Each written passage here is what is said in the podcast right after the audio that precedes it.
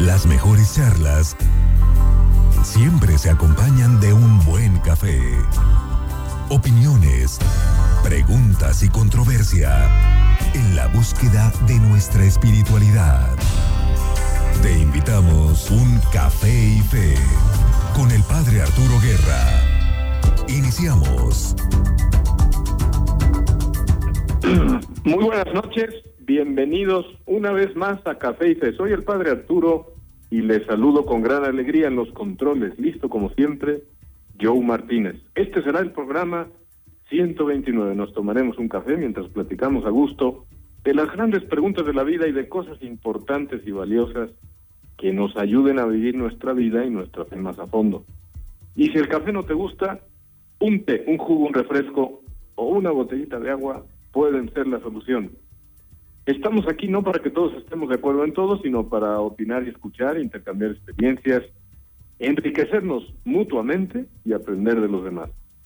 Contamos hoy con tu participación por teléfono, llámanos al 844-438-8110 o por redes sociales, busca la página de Facebook Café y Fe. Cuando veas un granito de café simpático con una gorrita azul, ya llegaste a nuestra página. Este programa lo estamos haciendo desde la Universidad Interamericana para el Desarrollo en su sede de San Luis Potosí, en el estado de San Luis Potosí, y desde aquí nos conectamos a nuestros estudios de la primera 88.9 FM de Saltillo.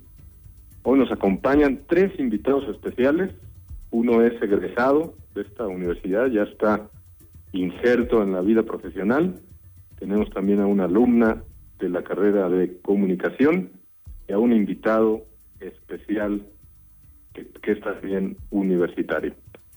Se los voy a presentar. Primero tengo aquí a mi derecha a Arturo, que seguramente sus papás tuvieron una muy buena idea de ponerle este gran nombre. Arturo, ¿cómo estás? Muy buenas noches. Hola, buenas noches, Tocayo. Contento de estar aquí en el estudio.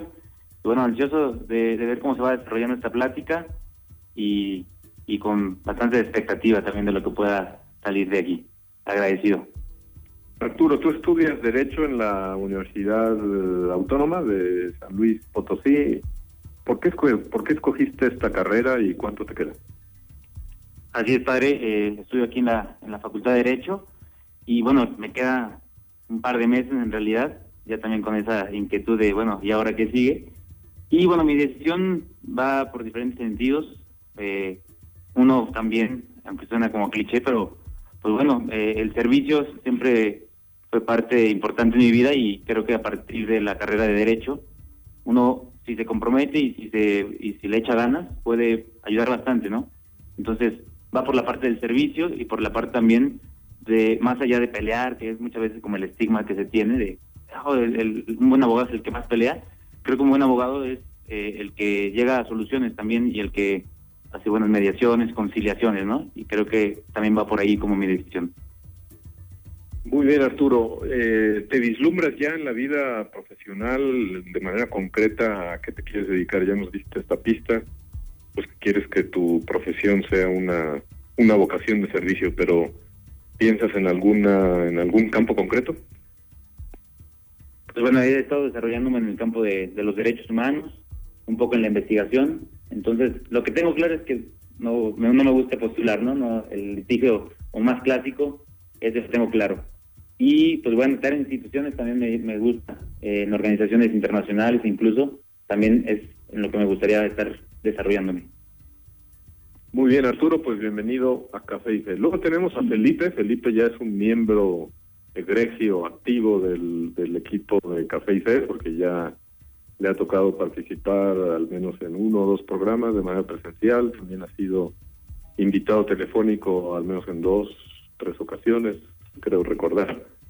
Eh, Felipe se graduó de comunicación en esta universidad y ya está en la vida profesional. Felipe, muy buenas noches, bienvenido una vez más a Café Fe. ¿Cómo te va? Muchas gracias, padre. Buenas noches a todos. Eh, pues muy contento de poder estar aquí una vez más en este programa, que sin duda, eh, bueno, hay muchos temas muy importantes y más el de hoy todavía. Eh, y creo que también vamos a poder tener una buena charla. Felipe, ahora en tu vida profesional estás llevando todo, la, todo lo que tiene que ver con la comunicación en una en una escuela de gastronomía. ¿Cómo, cómo te sientes en ese, en ese trabajo aplicando pues ya todo lo que aprendiste aquí en tu, en tu alma mater? Pues muy contento, digo, el poder eh, ya hacer contacto con la vida profesional, creo que es muy importante, ¿no? Creo que también la UNIT enseña esos valores de poder eh, tener la ética necesaria para que una, em, de lo que requiere una empresa, ¿no? Entonces, bueno, yo estoy muy contento ahorita, estoy en el área de comunicación ahí y también hago algo de, bueno, por parte del centro de investigación que tiene la misma universidad, este, en el medio gastronómico, estamos haciendo ahorita un libro eh, de lo que es la gastronomía en San Luis Potosí y pues para eso estamos recorriendo todo el estado, ¿no? Entonces, muy bien, Felipe, ya que metiste el tema de la gastronomía, Ahorita pues es más o menos la hora de la cena. Eh, como que qué platillos interesantes va a haber en ese en ese libro, alguno que en el, en el que te estés documentando y que sea algo muy potosino, también pensando que hay personas que nos escuchan que, a lo mejor no han probado los platillos potosinos. Pues ahorita estamos en la región huasteca. La región huasteca es desde el Zacahuí, que es un tamal pero grande con hasta para 100 personas las enchiladas aconcolinadas, bocoles y bueno, tenemos un sinfín de platillos. Entonces ahorita en la cena, este, ya se están antojando eso. Ya para, ya para. A ver, ese sacahuil, dices, es un tamal para 100 personas. Hasta para 100 personas, sí, exactamente. O sea, es un megatamal, ¿como cuánto mide o qué? Mide aproximadamente un metro, un metro y medio. Qué barbaridad. ¿Y lo suelen sacar en eventos, en fiestas o cuál es la tradición en torno al Zacahuil, dijiste? Sí, exactamente. Este, se usa desde bautizos hasta primeras comuniones, este, bodas y ahorita, por ejemplo, lo que se está utilizando desde que pues es ya la cena de desvelados, ¿no? El Zacahuil es un platillo típico para eso. Muy bien, Felipe, pues bienvenido a Café y Fe. Y luego tenemos a Steffi. Steffi es una alumna de comunicación todavía en el quinto cuatrimestre, si no me equivoco, efectivamente quinto cuatrimestre. Estefi, muy buenas noches, ¿cómo te va? Hola, padre, muy buenas noches. Y yo apenas en el quinto cuatrimestre, pero ya con ganas de, de seguir adelante, seguir aprendiendo, porque la verdad es que la carrera de comunicación ha dejado muchas cosas buenas en mí, muchas enseñanzas. Estefi, ¿qué es lo que te apasiona en el campo de la comunicación? Platícanos algo de tus de las cosas que te apasionan? Bueno, yo por mi experiencia eh, he dado varias conferencias y lo que me gusta es cómo con un mensaje puedes llegar a cambiar la perspectiva de las personas sin que ellas mismas se den cuenta. Y pues es como desde una venta hasta una conferencia, mi tema favorito siempre es equidad de género. Y es como llegar a las personas, cambiar su forma de pensar, que no es algo malo, es algo necesario que hace falta actualmente. Y pues bueno, también el tema que vamos a tocar hoy se me hace muy interesante y, y es como un, un refuerzo a todo lo que, lo que trabajé en, en la asociación en la que estuve, en varios grupos y, y un apoyo también al altruismo. Muy bien, Steffi, pues bienvenida. Eh, pues estos son nuestros grandes invitados para el programa de hoy. Ahora que volvamos de la pausa comercial, le pondremos el azúcar al programa de hoy y anunciaremos también el tema muy interesante que tenemos para todo el programa de hoy. Vamos a la pausa. Seguimos con Café y Fe.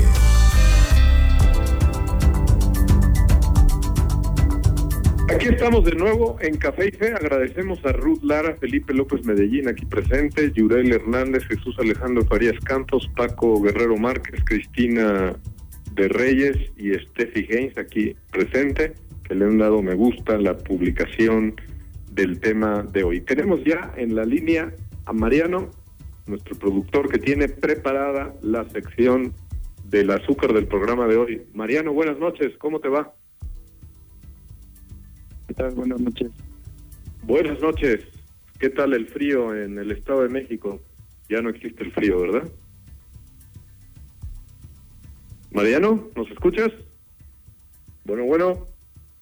Bueno, parece que tenemos Ah, tenemos ahí un problema con la línea Mariano, pero ahora que llame de nuevo lo, lo tomamos. Bien, pues nos da tiempo de anunciar nuestro tema de, de hoy.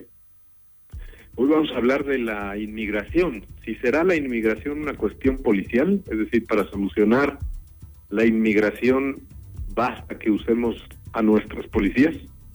¿Por qué hay personas que emigran de sus países de origen? Nos quejamos del norte, pero ¿cómo acogemos nosotros a los inmigrantes que pasan por o vienen a nuestro país? ¿Qué nos diría Jesús sobre las personas que emigran de sus países? ¿Y qué esfuerzos concretos hacen los creyentes ante el problema de la inmigración? Este va a ser el tema de hoy. Ya tenemos otra vez a Mariano en la línea. Mariano, te habíamos perdido, pero ya te hemos recuperado. ¿Cómo estás? Hola, padre, ¿qué tal? Muy bien, buenas noches. Buenas noches. Oye, este, pues adelante con el azúcar. Muchas, muchísimas gracias, padre. Pues bueno, en esta ocasión, este, vamos a, este, a ver una canción, bueno, a escucharla. Este, es del artista Michael Bublé. Esta canción salió en el 2011 en su álbum Call Me Responsible. Este, y bueno, ahorita que estamos en este tiempo de cuaresma y todo, en la, pues sí, es la parte de la conversión y todo, pues se me hizo muy, este, una muy buena idea analizar esta canción. Pero, y escuchamos este fragmento y bueno, pues ya pasamos otra vez a la, a la reflexión sobre la misma.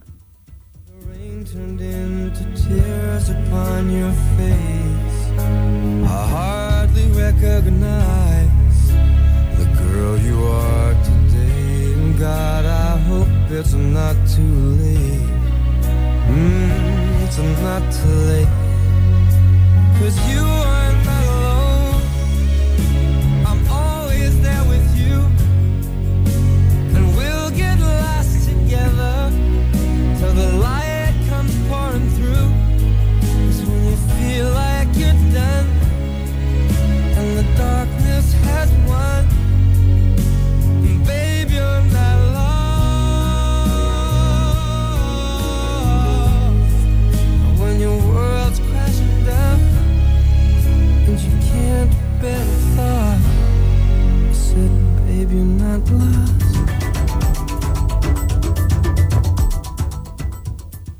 Este, y bueno, como ya pudimos escuchar, eh, pues esta canción en, en general habla sobre una persona que está perdida, alguien que, pues sí, como la misma canción lo dice, este se siente solo, este, o se siente sola, y pues vemos, bueno, yo más o menos analizada toda la canción de fondo, que es como si Dios te dijera, pues que tú no estás solo. Hay una, hay dos estrofas en la canción donde nos dice esto claramente, que es lo que me quiero enfocar ahorita, que dice, because you're not alone, I'm always there with you, ¿no? O sea, tú no estás solo y siempre estoy contigo. Y muchas veces, pues esto llega a pasar en nuestra vida, ¿no? Que estamos perdidos en diferentes cosas, en diferentes ambientes, situaciones, circunstancias, y, y todas esas cosas pues nos hacen alejarnos cada vez más de Dios, lo cual pues por ende nos hace sentir más solos, ¿no? Y Dios pues te dice esto, ¿no? Tú no estás solo y yo estoy siempre ahí contigo. Y pues Él está tratando siempre de buscar este por dónde llegarnos, ¿no? Y pues nos manda personas, nos manda hasta inclusive canciones o frases y pues Él busca que, que regresemos a Él, ¿no? Y nosotros, por estar perdidos en, otras, en otras cosas, pues lo dejamos atrás. Pero pues aquí lo, lo importante es decir o que Dios te está diciendo que, bueno, cuando vuelvas a encontrar, Él te dice, pues nunca te dejes solo, ¿no? Y nunca estuviste solo y nunca estuviste perdido, sino que pues simplemente, pues yo estaba aquí detrás de ti, este, y pues sí, tú fuiste muy terco y no me quisiste escuchar, pero aquí siempre estuve, ¿no? Y pues qué bonito eh, al final decir, pues bueno, sí, me perdí, sí hice mal, pero sé que alguien más arriba que yo, pues me sigue amando me sigue dando un abrazo con toda la ternura del mundo, ¿no? Entonces yo creo que con esto lo podemos dejar, padre. Este, muchísimas gracias otra vez. Gracias, Mariano. Que descanses. Buenas noches. Igual, padre. Buenas noches. Adiós. Muy bien. Ahí está ya el azúcar, nos falta la crema, que es la frase del día, del día de hoy, la vamos a tomar del libro del Levítico, capítulo 19, versículo 34. El emigrante que reside entre vosotros será para vosotros como el autóctono, lo amarás como a ti mismo, porque emigrantes fuisteis en Egipto, yo soy el Señor vuestro Dios. Bien, pues aquí tenemos el tema de la migración. Todos nuestros invitados del día de hoy han sido voluntarios, están siendo voluntarios en la Casa del Migrante aquí de San Luis Potosí. Es una obra que depende de, la diócesis de San Luis Potosí y por eso están aquí presentes, porque pueden hablar del tema con conocimiento de causa, habiendo conocido ya muchas personas que han emigrado de sus países y que pasan a veces por aquí, por la, por la ciudad de, de San Luis Potosí. Bien, entonces, pues primero vamos a hablar en general, ¿por qué crees, Arturo, que hay personas que emigran de sus países de origen? ¿Cuáles serían como las causas más frecuentes de lo que tú has descubierto en, tu trato con las personas que vienen de tus países. ¿Por qué? ¿Por qué se da esto?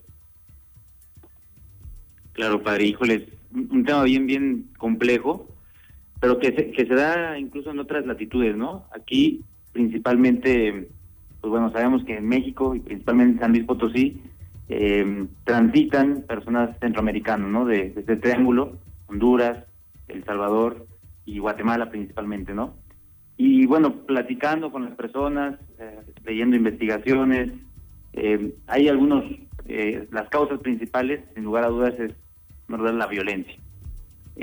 Uno, uno, escucha historias que no se las cree, ¿no? O sea, uno se pregunta cómo pueden pasar estas cosas en, el mundo, ¿no?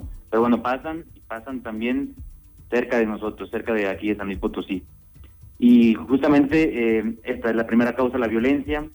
La falta de empleo también, sin lugar a dudas, es una de las principales eh, causas que motivan a estas personas a salir, ¿no?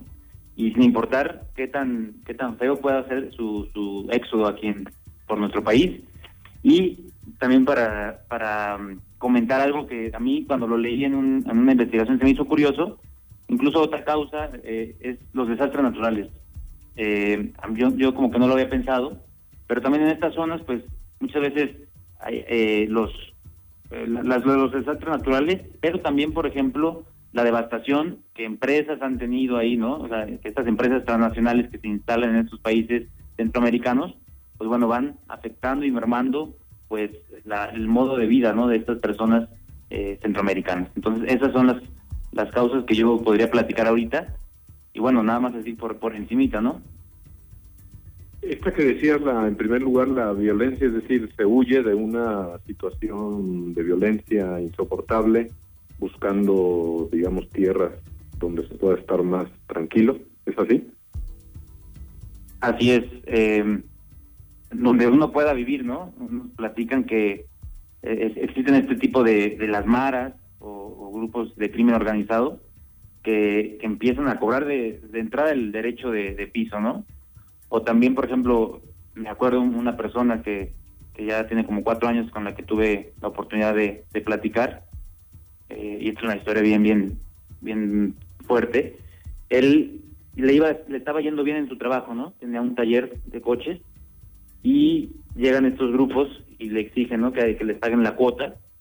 Él, él se rehúsa, en primer lugar, y bueno, al día siguiente sus hijas y su esposa estaban eh, las encontró muertas eh, ahí en su casa. Y bueno, él me platicaba ¿no? que no le quedó otra opción más que más que salir, pues ya había perdido su familia, o sea, su trabajo pues no podía seguirlo ejerciendo. Entonces, para poder tener una calidad de vida, una vida, decide, de, decide emigrar, ¿no? Entonces, historias así se repiten día con día, padre. Muy bien. Este, Steffi, en las veces que tú has ido como voluntaria a la Casa del Migrante, ¿en qué ha consistido tu, tu ayuda? ¿Cuál ha sido tu, experiencia? Cuéntanos si quieres algunas impresiones. Si quieres, empieza a contarnos un poquito, luego haremos la, la pausa comercial y la seguimos. Bueno, lo principal que hemos hecho es ir a entregar ropa y algunos víveres que no sean tan perecederos Y lo que intentamos hacer es crear una conciencia social de que son personas que tienen problemas, como comentaba Arturo, muy, muy grandes, que no sabemos qué fue lo que los llevó a tener que salir de su país. Muchas veces nos vamos por la idea de que una vida más fácil, que en una vida este, que ganen más, o nos vamos por esa idea y la realidad es que no, como dices, por inseguridad, por cualquier tema, y digo, ¿cuántos de nosotros que podemos tener la posibilidad de sacar una visa o algún, algún pasaporte, no nos queremos ir? Y bueno, ellos simplemente no tienen la posibilidad o no tienen los recursos de sacar como todos esos papeles. Y es, es lo que intenté hacer, bueno, junto con el grupo, es generar esa conciencia general que hace falta a veces de decir, son personas que a veces necesitan un abrazo. Digo, no es un camino fácil para ellos. Si a nosotros se nos hace difícil a veces despertarnos al, trabajo en la mañana, a la universidad, bueno, pues nosotros tenemos casa, gracias a Dios, tenemos la posibilidad de hacerlo. Ellos se levantan a buscar alguna posibilidad de comer, de tener donde dormir, de seguir su camino, que es la verdad muy largo. Y es, es lo que queremos dejar muy en claro, que, que a veces nos necesitan muchísimo y no necesitan nuestro dinero, necesitan un abrazo, necesitan esa empatía, ese aporte que les podemos dar como seres humanos.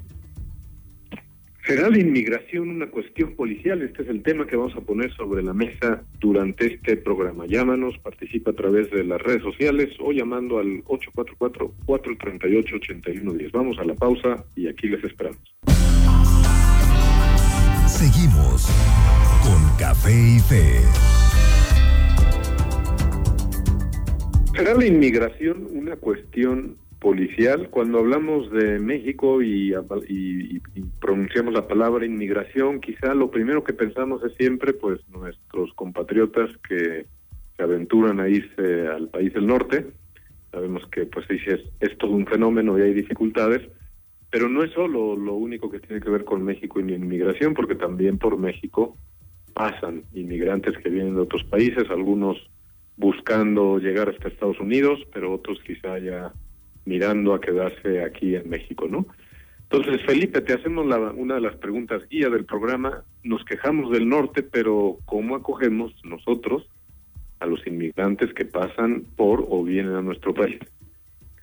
Claro que sí. Eh, una pregunta pues que también nos pone a pensar, ¿no? O sea, al momento de nosotros quejarnos de Estados Unidos o bueno, de ese país, eh, ¿cómo recibimos nosotros o qué trato le damos a las personas que vienen eh, de estos países eh, vecinos, ¿no? O sea, muchas veces, no sé, vamos en la calle, vemos en los semáforos a estas personas y a veces, no sé, los vemos que vienen y muchas veces volteamos para otro lado, nos hacemos como ahí, bueno, por ahí se dice como el que la Virgen nos, nos habla, y este y pues bueno no debe ser así no o sea siempre al fin y al cabo pues son hermanos nuestros también. Y mínimo no sé ayudarnos con una sonrisa con un ánimo que les podamos dar este creo que también es de mucha ayuda para ellos no este esa parte. Eh, algunos van de paso algunos se quedan aquí pero siempre la motivación creo que a todos nos sirve no y, y de esa parte, también si traemos, por ejemplo, algún alguna comida, algún refresco, pues también les ayuda de mucho, ¿no? Creo que es importante. ¿Por qué crees que alguna de las actitudes frecuentes es como el miedo, el miedo a abrir la ventanilla, el miedo a platicar con una persona que viene de un país lejano? ¿Por qué se da esto y cómo se podría romper ese círculo? El miedo, pues creo que, pues bueno, muchas veces México está expuesto a, a todo tipo de asaltos, ¿no? Entonces, nos queremos, eh, eh, bueno, queremos evitar esa parte, ¿no? Entonces, digo, muchas veces también es eh, por no querer o poder brincarse o voltear la cara, pero también es eso el miedo, ¿no? De que te puedan asaltar, de que te puedan pero sin duda, o sea, son personas eh, como nosotros, que muchos traen muy buena voluntad y creo que no tenemos que tener ese miedo, ¿no? O sea, de, de que te puedan asaltar. De entre los esfuerzos que se están haciendo aquí a nivel ciudad, pues sin duda está esta casa del migrante. Arturo, tú que participas ahí ayudando con frecuencia, cuéntanos un poquito en qué consiste esta iniciativa, un poco la historia, cuántos años lleva, el flujo de personas que pasan por la casa del migrante, qué servicios ofrece, en fin, lo que tú puedas compartir. Claro que sí, padre. Eh, pues la casa del migrante eh, fue una iniciativa principalmente de la iglesia, es, es de parte de Cáritas, y pues bueno, lleva bastantes años, ¿no? Antes eh, empezó también en una parroquia por el centro, en donde pues únicamente era el tema como de dar alimentos, ya había hospedaje, pero era un lugar muy, muy reducido, ¿no? Y con muchas eh, deficiencias, por así decirlo. Pero igual la gente que desde ese momento estuvo participando, pues se la jugó bastante, eh, porque la migración también aquí en San Luis siento que, que, implica bastante lo que platicaba Felipe, o sea, el miedo, ¿no? Y es un miedo a lo diferente, miedo a lo desconocido, y que ese miedo pues también está en las autoridades. Y hay que decirlo que muchas veces también han sido las que han impedido un poco, eh, pues, que a las personas que vienen de paso, pues se les, se les reconozca, se les apoye en muchos sentidos, incluso en el tema de salud, de educación, etcétera. Pero bueno, así fue, fueron los primeros pasos, ¿no? Eh, posteriormente eh, empiezan a participar personas también de la sociedad civil, ¿no? Sin lugar a dudas siempre estuvieron ahí, pero empiezan a, a ver que hay una necesidad mucho más grande y la iglesia, Cáritas, en conjunto con personas incluso puntuales, empresarios de San Luis, gente de la academia también, pues fueron uniendo esfuerzos para lograr eh, la, el albergue que ahora tenemos aquí en San Potosí, que me atrevería a decir que es uno de los mejores a nivel a nivel nacional. Eh, también tenemos una situación privilegiada en algunos sentidos y delicada en otros, que es San Luis Potosí somos el centro de, del estado, ¿no? Afortunadamente, como comentaba, pues es, tiene muy, muy buena infraestructura, eh, muy buenos servicios, pero muchas veces pues también se ve limitado no por el flujo migratorio que pasa aquí en San Luis Potosí.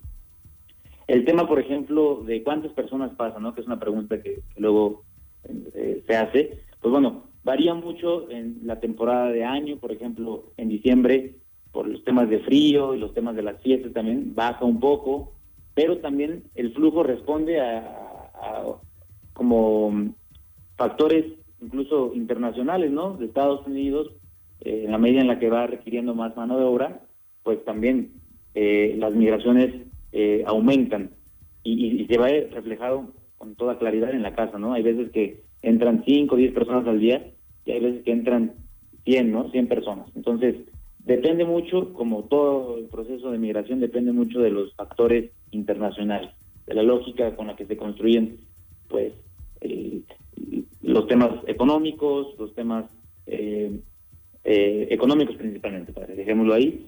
Pues bueno, eh, eso sería lo que podríamos decir aquí de la Casa Inmigrante. En realidad, esfuerzo de muchas personas, valioso. Tendrán eh, servicios de salud, psicológicos, eh, trabajo también, obviamente con, con algunas eh, especificaciones y con, cuidando mucho también a las personas, porque están como expuestas a muchos peligros, incluso de la utilidad también. Entonces, eh, con mucha delicadeza tocan, tocan esos temas, por ejemplo, del empleo.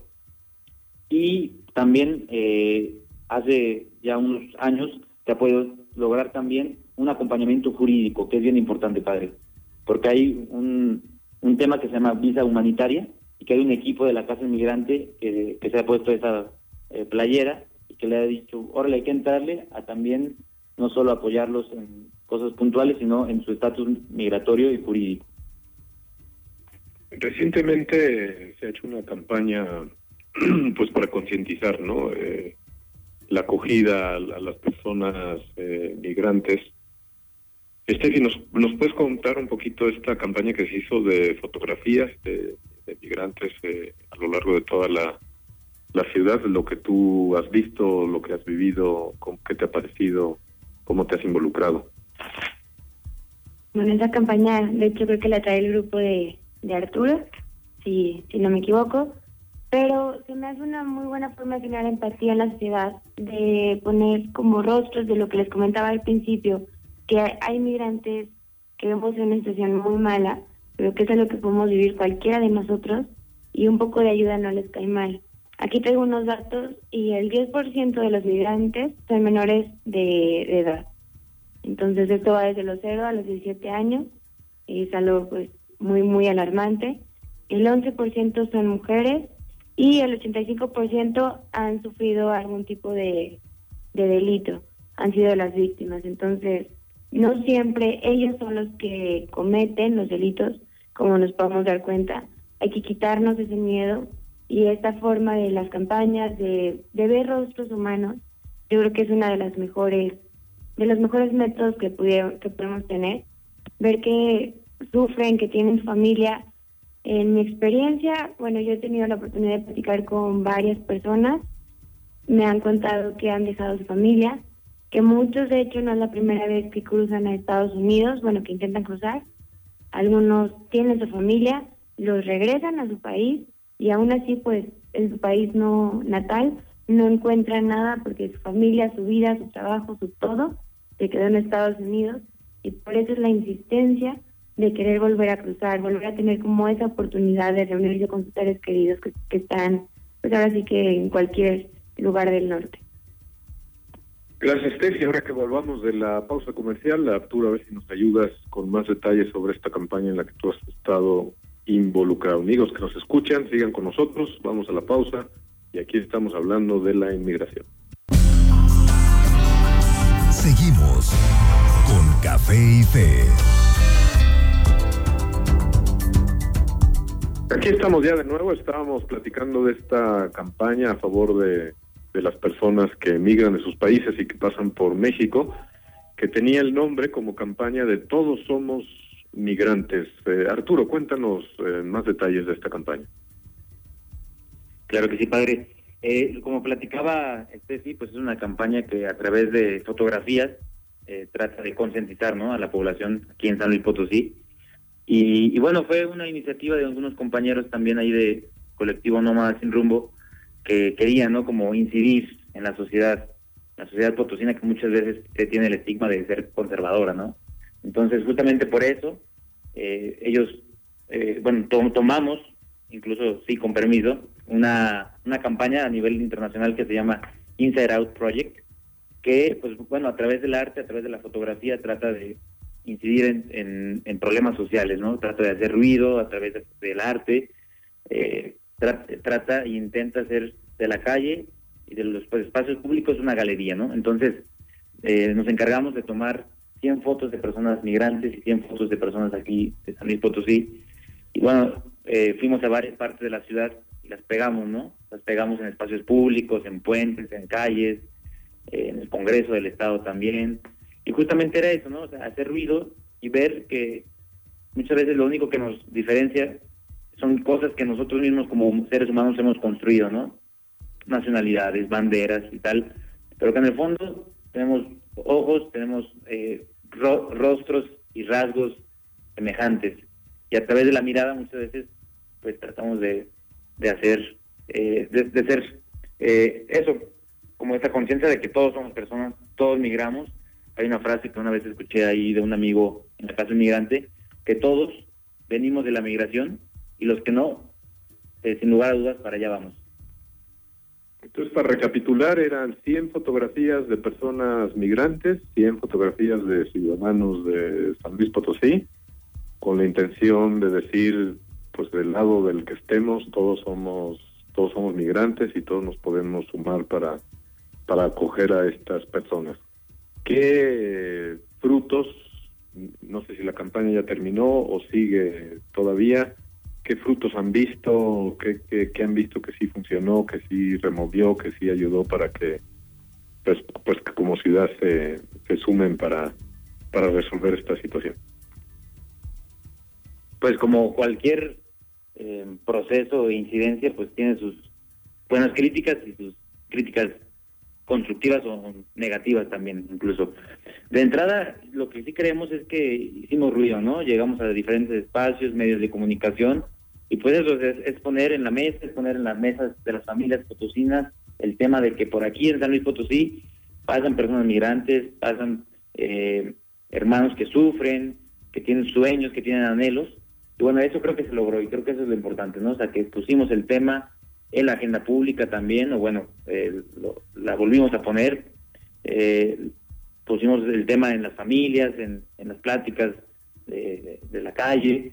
Y bueno, también cosas eh, que, nos quedan como, como aprendizaje que podemos seguir construyendo, ¿no? Eh, por ejemplo, el tema de buscar espacios como mucho más visibles, eh, explicar un poco mejor la, la campaña, porque poníamos frases, pero muchas personas a veces nos decían, oye, pero yo, yo por ejemplo, una, mi cara aparecía, ¿no? Y me decían, oye, pensamos que estabas desaparecido, ¿no?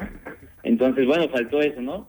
Pero, pero creo que en el fondo, eh, sin lugar a dudas, pues el objetivo se, se, cumplió, que era eh, eso, llamar la atención de la sociedad de San Luis Potosí, decir, hay personas que pasan por aquí, que no la están pasando tan bien, y hay que ayudarlas, y hay que ponernos en su lugar.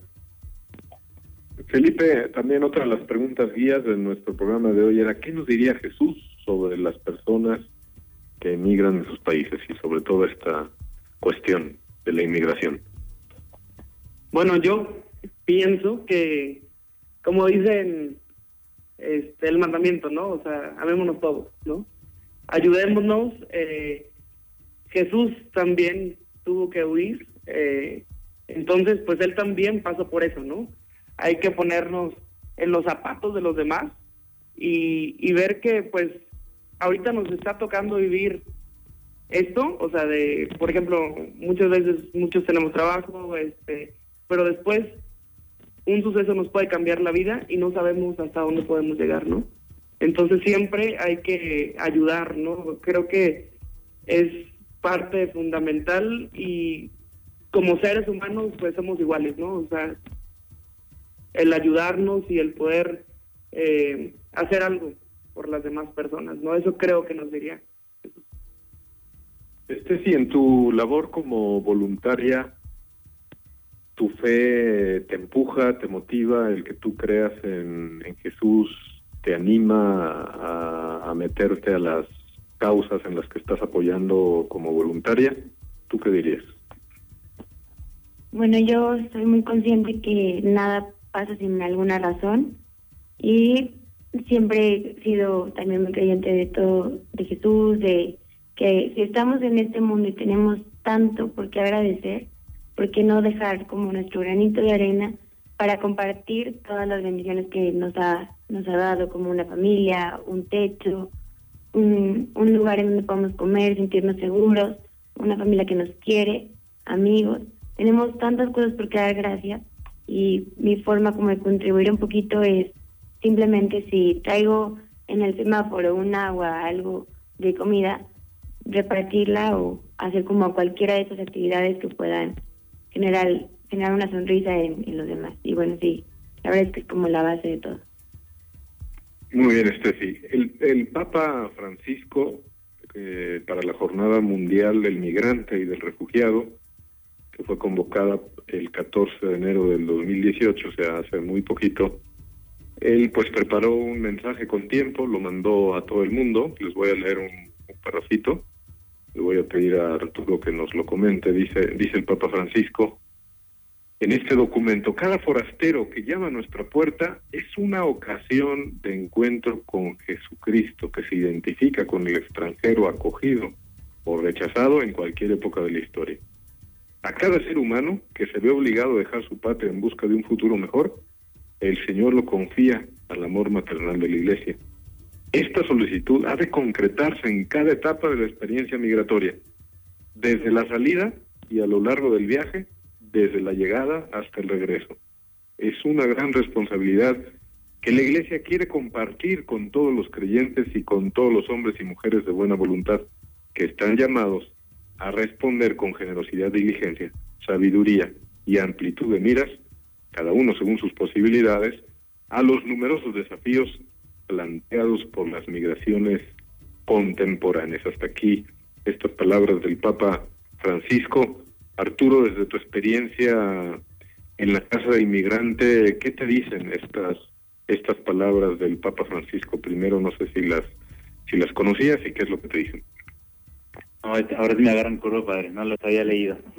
Pero, pero bueno, el Papa Francisco, como, como siempre, nos, nos sorprende y nos hace ver que hay una iglesia que, que, recibe, ¿no? Y justamente ahorita que venía al programa, venía pensando en este, este tema, ¿no? Que nosotros como iglesia, como creyentes, bueno, ¿cuál ha sido nuestra respuesta en este tema? Hay veces que invito yo, por ejemplo, amigos que no, no son tan creyentes, ¿no? Pero bueno, los les invito jugar una reta con, con, los, con las personas que están ahí en la casa del migrante. Y, y bueno, siempre hay plática, ¿no? De, de, la fe, ¿no? Incluso debates, controversias. Pero saliendo de la casa del migrante, me dicen, en esta iglesia puedo creer. O sea, esta iglesia es la que me gusta, ¿no? O sea, esa iglesia que muchas veces ha sido criticada y sigue siendo, y a veces con, con justa razón, pero justo en este punto creo que la iglesia, en México principalmente y en San Luis Potosí, ha, ha dado ha dado buen, buena respuesta, una respuesta desde Jesús, una respuesta desde, desde María, y justamente creo que eso es lo que yo me puedo llevar también, ¿no? En la casa también no entran solo personas católicas, obviamente. Eh, sin lugar a dudas, hay, hay misas, hay todo, pero se respeta la diversidad también. Y bueno, esa es la iglesia que creo que, que Papa Francisco también nos invita, ¿no? A vivir, a salir al encuentro, como siempre nos ha invitado, ¿no? A salir al encuentro de la persona que lo necesita. Y justamente creo que, que aquí en San Potosí, la iglesia eh, nos hace también una invitación a las personas, a los laicos, a seguir, a, seguir poniéndonos esa camiseta y a seguir siendo como Jesús nos, nos, nos pidió que fuéramos y viendo al Jesús que viene eh, como hermano migrante o como hermana migrante. En la pausa nos comentabas que hay una más o menos unas 20 casas del migrante, eh, todas llevadas por las caritas diocesanas en diversos puntos de la de la República Mexicana. Eh, ¿Tú crees que esta, esta, bueno, este esfuerzo de los obispos, de los sacerdotes, de los laicos eh, mexicanos responde a este mensaje del, del Papa? Si te fijas, si recuerdas, decía el Papa, pues la Iglesia quiere invitar a todos los hombres de buena voluntad, hombres y mujeres de buena voluntad, pues que se sumen, ¿no? Porque tampoco la Iglesia se puede quedar sola en resolver absolutamente todos los problemas de la de la humanidad. Pero ¿crees que, que este esta red de 20 casas del migrante a nivel México está está cambiando las cosas en, cuanto a la atención y la acogida de los migrantes? Me parece que sí, padre. En realidad, digo, el dato sigue exacto, no lo traigo, pero son bastantes casas, ¿no?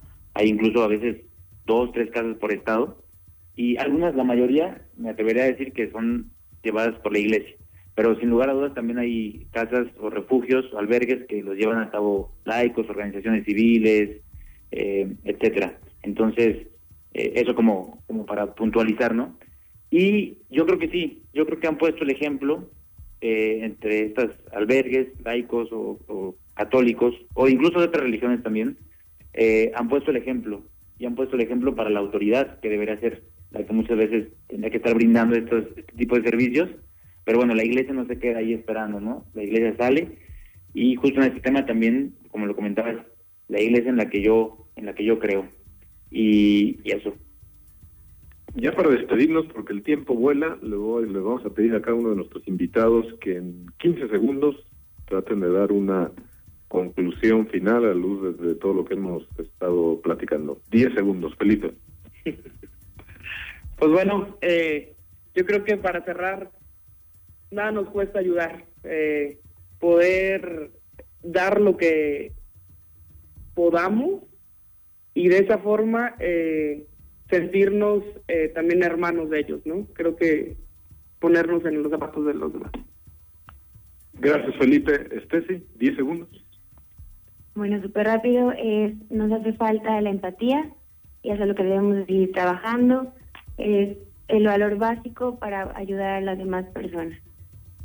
Gracias, Estefi, gracias, Felipe, gracias, Arturo. Como conclusión final, también una, un, un parrafito del Papa Francisco en la Jornada Mundial de la Paz, eso fue el primero de enero, el primer día del año. No apaguemos la esperanza en su corazón, no sofoquemos sus esperanzas de paz. Es importante que de parte de todos, instituciones civiles, realidades educativas, asistenciales y eclesiales, hay un esfuerzo por garantizar a los, a los refugiados, a los inmigrantes, a todos, un futuro de paz. Muchas gracias, muy buenas noches. Que Dios les bendiga hasta el próximo martes. Las mejores charlas siempre se acompañan de un buen café. opiniones, preguntas y controversia en la búsqueda de nuestra espiritualidad. No olvides tu café y fe con el Padre Arturo Guerra. Todos los martes de 9 a 10 de la noche. Un programa de primera 88.9 FM. Unificando criterios.